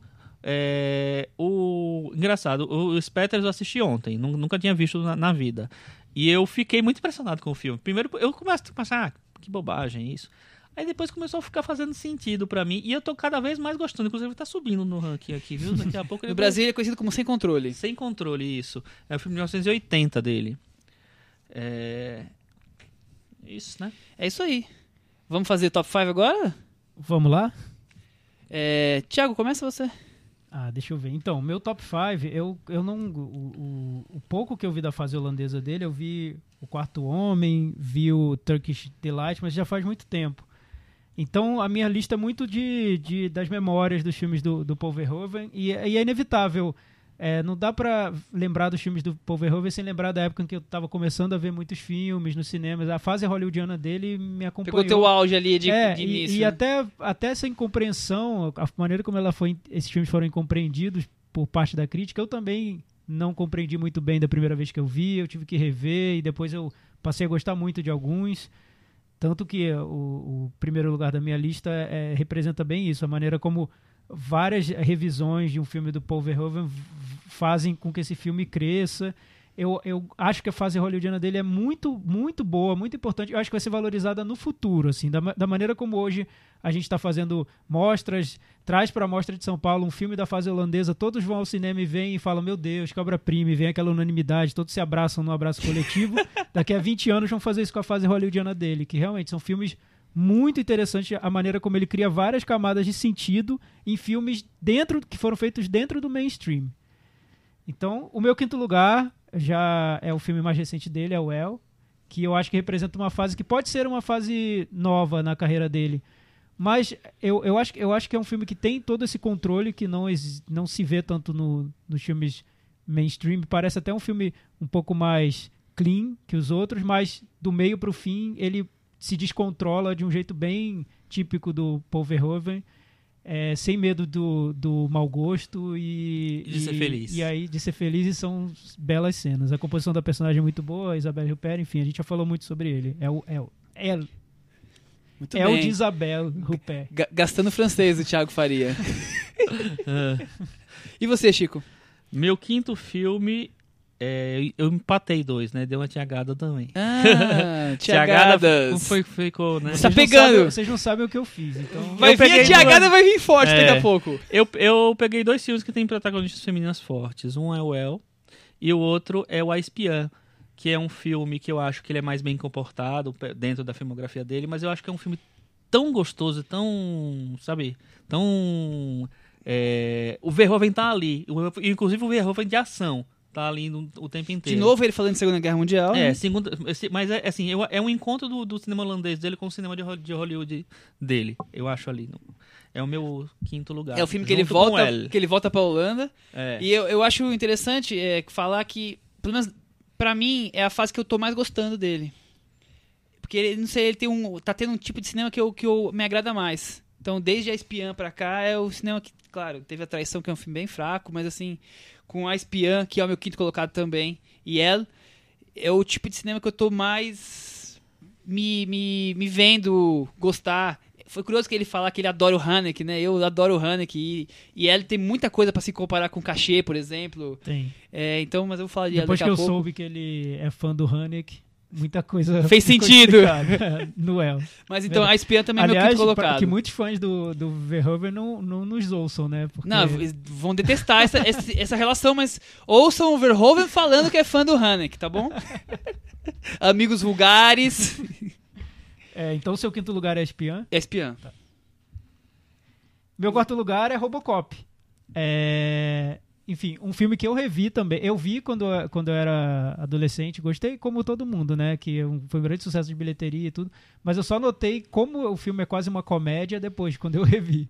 E é impressionante como essa ironia tá, tá ali dentro de um filme de ação. É um território que na época, no fim dos anos 80, não, não aceitava tanto essa ironia meio subversiva. Só a né? questão dele colocar em Detroit É, e o que ele coloca já, já vale o filme. exato. E, e, claro, o jeito dele de fazer a coisa acontecer, né? Sim. Então, Robocop em quarto lugar. Meu quarto lugar é um filme que eu detestava. Como assim? Abominava, achava ridículo, Viva a achava revisão. péssimo, não sei o quê. E aí, agora nas minhas férias, eu assisti ele no cinema de novo, eu tinha assistido no cinema, em Paris, e percebi tudo que eu não tinha percebido no, no filme. Como ele é uma invasão do, do- de um universo, como ele recria tudo, como ele é magnificamente bem fotografado, ele é incrivelmente bem fotografado, e como aquela personagem que é uma atriz ruim, fazendo uma personagem banal, tá incrível. Showgirls.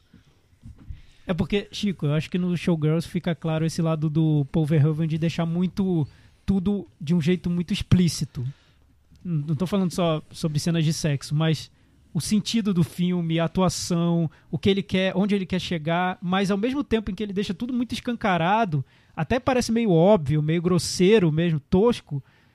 Numa revisão você percebe todo um o porquê dele ter organizado o filme daquela maneira e aí Uhum. fica extremamente sofisticado, porque você nota que ele buscou aquela, aquela maneira de contar o filme que pareça artificial, que pareça vulgar, que Uhum. pareça tosco. Tosca. Eu acho É. que Showgirls é isso. É o, É. filme, é o filme mais próximo da fase holandesa dele E é nos um Estados Unidos é Showgirls, com é- não, certeza. é- eu agora, assim, revendo e no cinema, assim, é, é impressionante como ele é muito bem fotografado, muito bem, sabe, coreografado quase, assim, a câmera.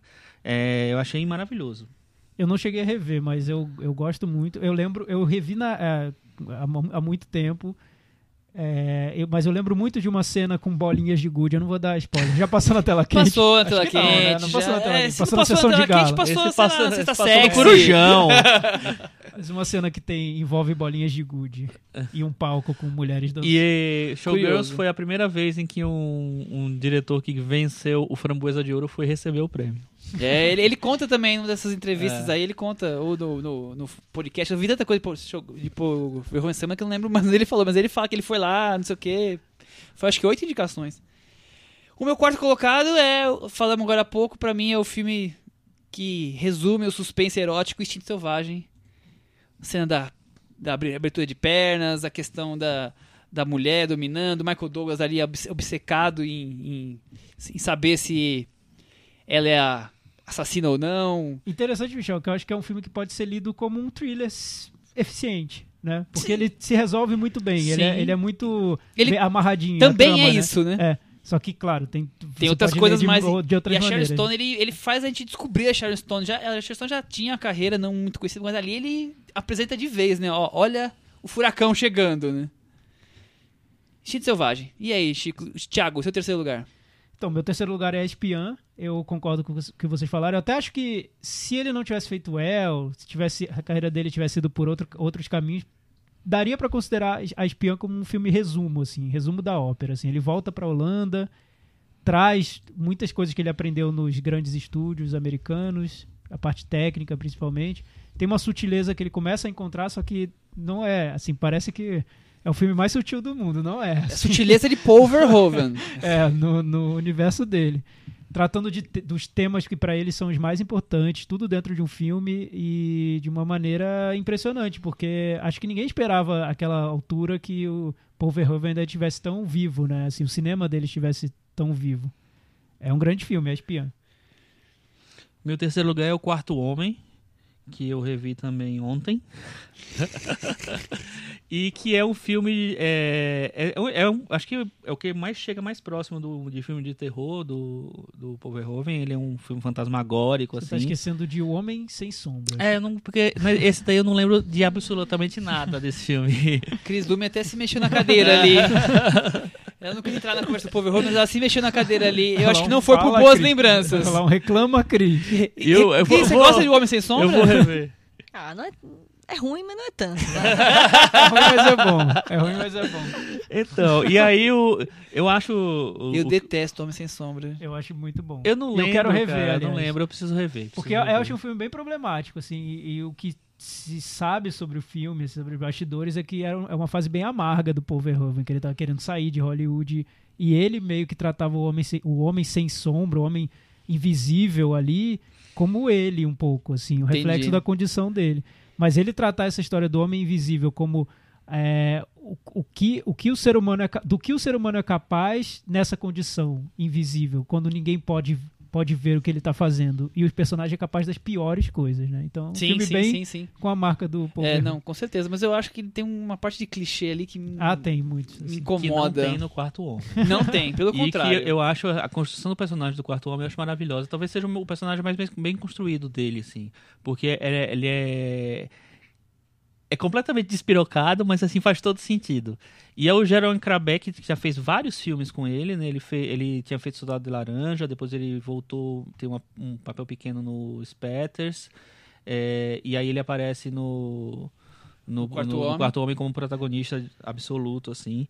É, acho que é um filme incrível e que ele consegue dominar essa, essa coisa meio é, fantasmagórica mesmo, como tinha falado, assim, que aparece menos assim no- em outros filmes. Não, ele cria essa atmosfera, né? De ficar É. ali vidrado no que vai acontecer. É, e, ah, e outra, e outra coisa. E essa tem a- relação homem, é, amor com homem, amor com mulher, que ele vai, vai se desenvolvendo ao longo do É, filme. e que tem essa atriz sensacional, que é a Renée, depois a gente vê o nome dela aí. que também Renée, fez vários nome filmes com ele. impronunciável aí, que fez pelo menos dois. O Sem Controle fez. também É, com e- ela. E, faz o Quarto Homem espetacularmente. Exatamente. O meu terceiro colocado é o Louca Paixão, o Turkish Delight, que o, o Thiago falou um pouco. É, que eu acho assim, quando eu assisti, eu fiquei vidrado como ele conseguiu construir dois personagens tão assim é, fora do padrão se unirem e, e a coisa se transformar numa história de, de amor com altos e baixos, os ups and downs, né? Como diria a música do Marvin Gaye. E e sofrimento e alegria e, e a forma como ele cria o relacionamento assim as, as cenas mais íntimas ou sexuais tanto engraçadas quanto despovoradas assim sem pudores nenhum eu achei É, incri- inclusive, Incrível. gostaria de agradecer você que você falou. Ah, reveu o Louca Paixão e tal. Eu revi ontem também, eu revi três filmes dele ontem. e aí, eu vi três filmes na vida dele ontem. E o, o Louca Paixão é o meu segundo lugar, já vou adiantar. já já E eu acho assim. Interpretação incrível do Rutger Hauer. Da, da a Monique Van de Ven também tá muito bem. são mas dois que estão tempo ele tá também incrível, ele tá sensacional, ele tá, e, e entra naquele personagem ali, é, que é justamente aquilo que, que a gente tava falando mais, um pouquinho antes, que é tipo assim, é a liberdade completa, é, o é, é, assim, ele é o, o cara que pra ele não existe limites, ele é um artista, e ele adora sexo, e ele tá não sei o que lá, então... É, ele, ele e- encontra o par perfeito ele conta nesse- o par perfeito, assim. E aí é muito legal como o filme passa de uma porra louquice completa e muito boa, muito gostosa de, de acompanhar, pra um, um drama meio pesado no- até no Sim, final, a assim. parte final É, total e mesmo sendo uma mudança meio brusca, assim, faz sentido e, e, a- e as coisas é, são muito bem, acho que... não é, sai do tom do Povo em nenhum momento sim. assim. O- a, a trilha sonora desse filme é muito bonita, assim, e vai acompanhando tudo muito bem. Acho E que eu achei curioso na entrevista que eu, que eu falei que eu li dos anos 90, do Vingador do Futuro, que ele fala que ele brigou com o Rutger Hauer durante as filmagens do Conquista é? Sangrenta. Sangrenta. E eles pararam de se falar. A briga foi, foi feia. Não sei se hoje em dia. Que, a, entrevista faz 20 e poucos anos, né? Se dia eles voltaram a falar. Mas ele falou ali que eles, voltaram- que eles brigaram feio. E ele Eles elogia nunca e voltaram a trabalhar juntos, é, então, né? é esse que é o ponto.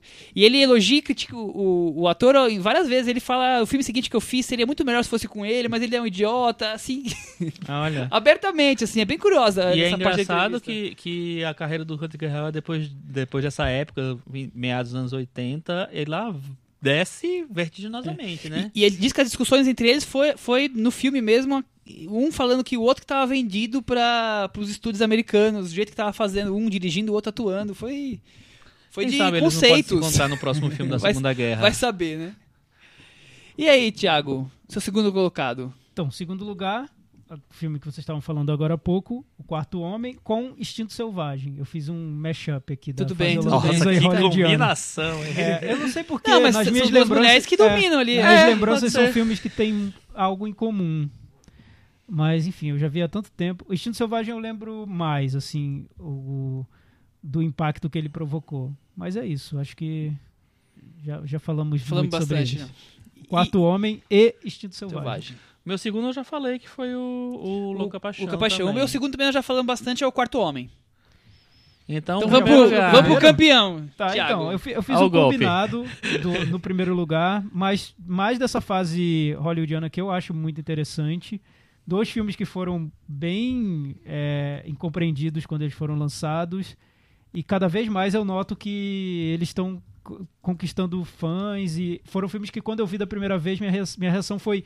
É, é a reação que eu acho mais interessante quando eu vejo um filme, que é assim: que foi isso que eu vi? Eu gostei, eu não gostei, eu gostei de algumas coisas, não, mas o que, que é isso? que foi o Tropas Estelares, que eu acho um filme maravilhoso, e eu li uma entrevista recente dele. É muito bom quando os diretores de- que você gosta trazem aquele filme que você achava tão bom, mas que você pensa, nossa, o próprio diretor vai esquecer desse filme. Mas não, dá pra notar que o Paul Verhoeven gosta muito do Tropas Estelares até hoje, e ele conta que foi uma briga, uma guerra entre ele entre ele que estava fazendo o filme e o material de origem do filme, o livro que inspirou o filme, que foi escrito pelo Robert Heinlein, que era um livro que ele fala na entrevista que é um livro fascista. E ele quis adaptar esse livro, mas ele quis deixar claro o fascismo do, do, do livro, levando os heróis do filme a, a, a, a usufruir do fascismo com muita alegria, de uma Ao forma bel muito prazer.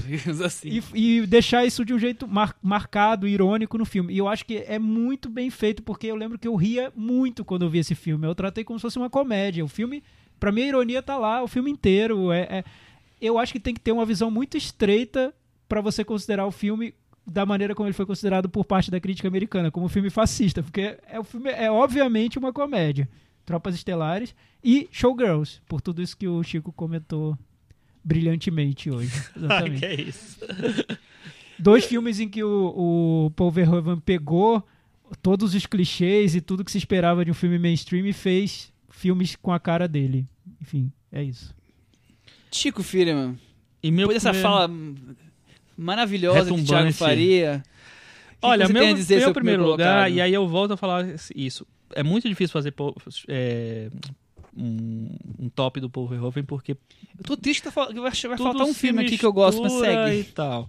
Enfim, meu primeiro lugar é o Spatters, é o Sem Controle. Porque Sem eu Controle. achei um fi- que é um filme que eu fui me apaixonando por ele. Vou ver, Chico. No sabe? próximo episódio eu É um comento, filme falo o que eu achei. completamente amoral. Que curioso Todos isso. os personagens são amorais. É, e aí e, e- e tem aquela coisa, você começa com os personagens, mas na verdade o protagonista é outro, sabe? E é, ele vai para as, as- os, destinos mais improváveis que você acha que eles vão que ele vai explorar, e ele vai pra para isso. Não, é, é- não é um filme que você es- espera que vai acontecer. É, pois é. De jeito nenhum. Agora é aquela coisa, é a, a- a lista que amanhã pode mudar realmente, porque é porque as coisas eu acho muito maleáveis na, na, na carreira dele, assim. O- os- todos os filmes dele, eu acho, todos que eu vi, o Homem Sem Sombra eu não lembro de nada. Mas todos que eu vi, eu, eu esqueci, apaguei. volta a, a não ficar lembra feliz. do Kevin Bacon coberto de sangue? Cara, eu não lembro de nada. Parecendo uma múmia, assim. É. Eu vi só na época uma nunca cena mais. maravilhosa em que ela é estuprada por um ser invisível. Invisível. Viu, Chico? Tem isso no filme. hoje. Tem que Cena inesquecível. Tem que rever. Vou procurar. Então, e- mas é isso. Então, todos têm qualidades que você, você levar em conta mais isso ou mais aquilo, você muda a sua lista tranquilamente. Porque, por exemplo, eu não coloquei quase nada da, da, da fase hollywoodiana, mas eu gosto de Robocop, eu gosto de Tropas Estelares, eu gosto de Instinto Selvagem. Eu cheguei a rever metade do Instinto Selvagem ontem, não deu tempo, porque eu tava muito tarde já. Aí vou rever o, o final hoje, porque eu tô inclusive querendo lembrar quem é que matou. Envolve um chaveirinho do Bart Simpson. Quem matou o É. Death Reutemann? E aí eu tô achando que eu já sei, mas, mas enfim, tudo bem. Então, sem É controle, isso. foi o seu Sem campeão. controle, foi meu campeão. Muito bem. Bom, o meu você deve já esperar, El, Sério, Michel? O- Você reviu tudo, toda a carreira dele Pra- pra falar que eu- confirmar? que eu, que eu mais gosto dele é Olha o último, só. que é o, o mais próximo de Michael Haneke dele, mas é, o, é uma um filme cheio de camadas, cheio de complexidades. Eu. Bom, vocês já Um- ouviram falar no 45 quando eu falei do filme, que eu adoro. polêmico, é. né? Que todo mundo. Tem cada um tudo tem de opinião. Verhoeven ali e tem uma sofisticação que não tinha nos filmes anteriores dele. O ponto de sofisticação que, que, eu, que, eu que ele chegou nisso, nesse filme, eu acho que tem uma. Tem a ironia, tem a coisa explícita, tá, tá tudo ali. É um filme que para mim que, que resume a carreira dele. é, sem ter a parte da Segunda Guerra Mundial. O resto tem tudo ali. Mas eu, Muito eu bem. queria lembrar uma menção honrosa, porque eu acho que tem um filme que eu gosto muito que tá escapando aqui, que é o Vingador do Futuro. Eu gosto muito Ah, do Vingador do. Futuro. Eu acho Mas muito bom você sabe que eu revi o Vingador do Futuro quando saiu o remake. Eu também fiz eu achei isso. que ficou tão velho. Ah, eu gosto bastante. viu? Putz, eu fiquei, eu, eu, eu fiquei decepcionado quando eu revi. E eu amava esse filme. Amava, amava. É, não sei, não, não funcionou Não, mais. eu acho uma ficção mim. científica assim, que, com, com que de ação dos anos 80, por mais que seja acho que anos 90 já, né? Mas ele, 1990. ele tá ali resumindo o, que, o, cinema que estava sendo feito naquela época. E com Arnold Schwarzenegger no auge, Sharon Stone acho que também tá no, no filme, Stone. quer dizer, é, é a coisa da, da questão moderna ali, do, do medo do, do, da- do, do espaço, tá tudo misturado ali, eu acho. O medo do fim. Tá? É, eu acho super legal. Isso aí. Não, não o remake, tá, gente? Não assistam o remake, tá? De Len Wiseman. É, Enfim. Colin né? Farrell, né? E Kate, Kate Beckinsale. Bom, vamos agora falar de cinema japonês? Vamos por um VaptVupt agora? É, vamos vupt é, o assunto agora é Hirokazu Koreeda. Sim. Aliás, um filme que quando passou na Mostra de São Paulo, nosso amigo Chico viu e falou: melhor filme da mostra. Até, Até o primeiro até dia. o dia seguinte. Era três dias, só tinha três dias a mostra. Mas, Chico, você gostou muito do filme? De- Gostei O muito filme do chama filme. Depois da Tempestade, Depois da Tempestade. estreou essa Qual é a semana. sinopse, Michel? Ah, é, não tem A sinopse é: um escritor fracassado e pai ausente vive de bicos como detetive particular e sofre com um recente divórcio. Enquanto mais um tufão se aproxima do Japão, ele ainda tenta reconquistar a única coisa genuinamente sólida que ele carrega na vida: o amor pela ex-esposa. Exatamente. Só, só Bonito, faltou, só faltou assim, PS. Eu uma te velhinha amo. rouba a cena. Aí eu, uma PS, te velhinha muito engraçadinha aí eu rouba trouxe. a cena no filme. então eu trouxe alguns, alguns po- pontinhos pra, tra- pra, dis- pra discussão e um- uma- eu queria falar que o filme passou em Cannes, na Mostra um Certain Regal, eu sempre destaco essas coisas. E o, o que- eu quis perguntar pra vocês: cozinha de vó é aquele aconchego mesmo? É, Claro gostei, que não, é. Michel, essa pergunta me deixou aqui sem chão, assim, meio Ana Maria Braga, né? Nessa Total. tarde da noite. Quase 11 da Claro, noite, cozinha de vó é uma delícia. Porque no filme É eu lembro da minha avó aquilo ali também. Aquela cozinha, a pessoa fica ali sentada. Ela fica o dia inteiro sentada ali, meio que recebendo as pessoas, cozinhando, fingindo que tá É. cozinhando, que demora o dia inteiro. Ela adora cozinhar, inclusive, essa atriz, né? Porque ela é a atriz do no- no Sabor da Vida. É a Kirin Kiki. E ela, realmente, ela rouba a cena no filme. Ela é um, um dos pontos fortes do filme. Mas o que eu gosto muito no filme é como ele é... Sabe, ele tem uma delicadeza uma- e uma doçura meio, á- meio ácida também, meio árida tal. Agridoce. É, ah, é, agridoce, vamos dizer, por- por aí, é. E eu acho, eu acho muito legal, assim, que não é um filme que, que ele busca clichês de, tipo, é, reconciliações ou... Ele é muito, é, tem uma coisa muito aberta, uma visão meio, sei lá, bonita, mas livre da vida. Eu acho bem legal isso. Entendi. Ô, ô Thiago, você não acha que o filme. Um dos assuntos principais dele é a dificuldade de ser adulto? Se tornar adulto? Porque o personagem principal, ele É um crianção. é um crianção, né? Sim. Ele não Eu- eu- amadurece, eu, né? é, eu fui percebendo isso no decorrer do filme. Porque é, é- é complicado. Tem filmes ali que, enquanto você está assistindo, você pensa que eles são sobre algum assunto que te interessa muito e você acha, pô, isso é interessante ter no filme. E aí o filme não é sobre aquilo e é sobre um assunto que te interessa menos. Foi o que aconteceu comigo nesse filme do Coreano. E... Porque o que acontece? O personagem principal do filme, ele, ele tem uma questão familiar ali complicada, com filho e tal, mas ao mesmo tempo ele tem um, um colega de trabalho que é como se fosse... Cria-se entre eles uma relação de... O, o parça dele de- ali, é, né? De, de, de brodagem ali, quase um filme... é, aqu- aqueles filmes americanos com buddy movie, sabe? Sim. Com parceiros Anjos da. Lei, É. versão cinema. Eu falei, pô, acho que é interessante o que esse filme tá tentando, tá fazendo, que é mostrando como ele não vê que na relação dele com esse colega de trabalho tem um pouco de relação pai e filho. Só que o filme abandona isso de uma maneira que, opa, entendi tudo errado, agora vamos lá pra contar a historinha da família. se Que é o que me interessa, que é eu, o que interessa o Coreeda. diretor, mas que não me interessava tanto, talvez por eu ter visto isso tantas vezes e eu acho que do meio pro fim do filme ele toma um caminho que pra mim é, é um pouco óbvio, assim, eu não achei nada, ai, nossa, fora do comum, e tem a história da tempestade que tá se aproximando, enfim, não sei, me pareceu um pouco forçado como ele quer fazer.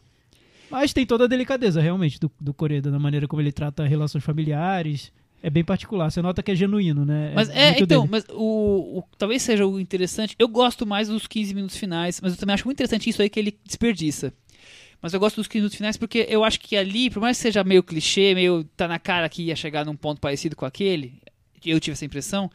Eu achei aquilo de uma forma que deixa a, a finalmente dar o clique da o amadurecimento do, do homem que ele vai a partir daquele momento talvez talvez deixar de ser tão criança e se tornar um pouco adulto. Por outro lado, o filme até ali vai te vendendo um personagem difícil de você gostar dele. Porque ele não é uma pessoa ruim, Mas eu achei mas ele, interessante ele é isso. afobado, ele se aproveita da- da- das pessoas em volta dele, do, do amigo ele se aproveita. Ma- Mas se ao mesmo tempo, aproveita ele, do- mas da ao mesmo tempo ele, é, mãe. ele é um personagem simpático, né? Sim, ele é simpático, mas ele também Não é difícil de, também de gostar, Mas ele apesar quer, de ter ele quer ser um problema. vagabundo Sim. e não consegue e vai ali se aproveitando como pode das esmolas que as pessoas podem oferecer a ele. Não tô nem dizendo da questão financeira, esmolas eu digo de tudo, de amizade, de questão financeira, mas também de carinho, de tudo. E ele vai se aproveitando. É o personagem talvez seja até mais próximo do, do ser humano do que muitos filmes que a gente conhece.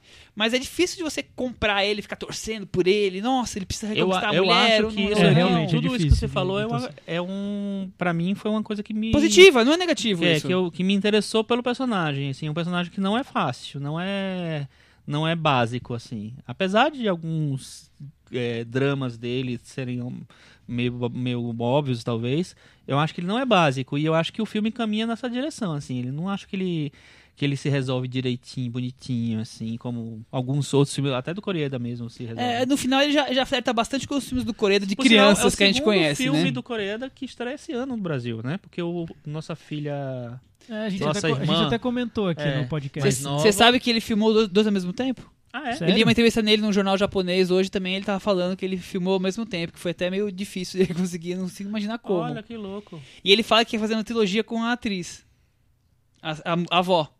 Ah, com a Ah, avó? É. tá. Mas a avó tá no, no filha mais nova também? Não lembro agora. Eu, Ah. eu queria checar, mas foi minutos antes de começar a É, que ela tá gravar. no, no filme da Naomi Kawase, sim, né? sim, mas ele quer fazer É, uma e- trilogia. e Acho é uma atriz muito boa. Acho que ele, interessante o que ele faz com a personagem da avó, que ele cria uma conexão com a- o público que é imediata, né?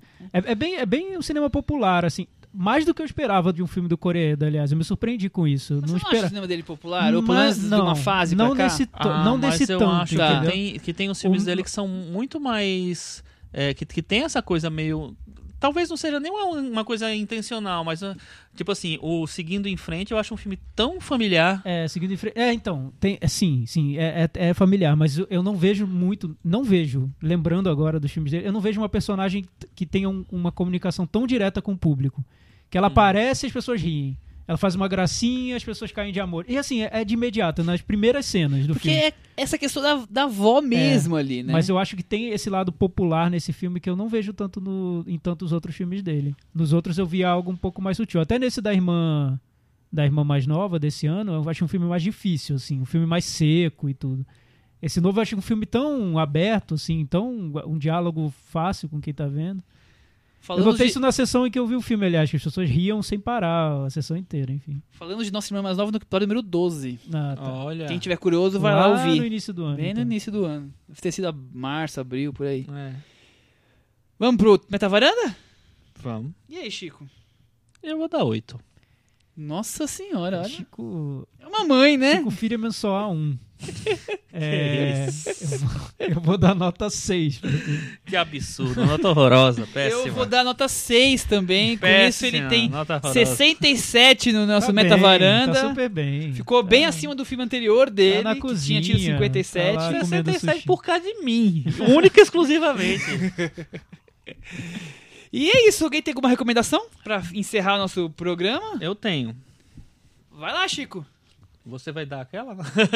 Escolhe o que você quiser Olha, oferecer ao nosso público. Começa nessa quarta-feira no Cine Sesc em São Paulo a mostra Cinema de Invenção que tem que é uma oportunidade muito maravilhosa realmente Os de trailers assistir, estão sensacionais. de assistir os filmes é, do mais é, ousados do cinema brasileiro, né? Os clássicos malditos, você Ah, chegaria mais ou a isso? menos, é. Vão 60, passar né? filmes como Bandido da Luz Vermelha, Bang Bang, é, Memórias de um Estrangulador de Louras, que é um dos, dos filmes do Júlio Bressani mais raros de achar, Ah, aliás, tem um. e, e vários outros. Tem referência ao Memórias de Estrangulador de Louras no filme mais recente do Júlio Bressani. Ah, é? O Beduíno? Ah, é? Eu achei que era do Coreeda.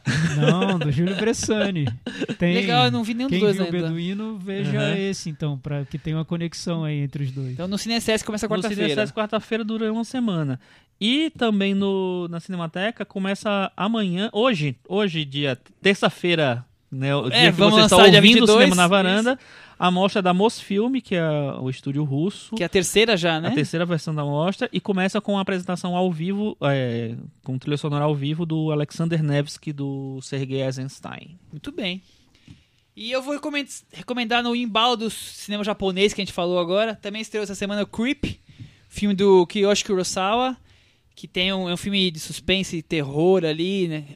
Uma atmosfera toda... É bem legal, né? Tem, É. tem umas coisas meio exageradas, É, mas... Eu achei o roteiro ter uma bela uma barrigada no meio ali, mas o final fi- finaliza em É, grande estilo- estilo. Pra mim, não sei pra você, mas pra mim tem um dos melhores atores coadjuvantes do ano. O O vizinho? O vizinho, eu acho O vizinho é ótimo. fantástico. Ele é o ator protagonista do Sonata de Tóquio.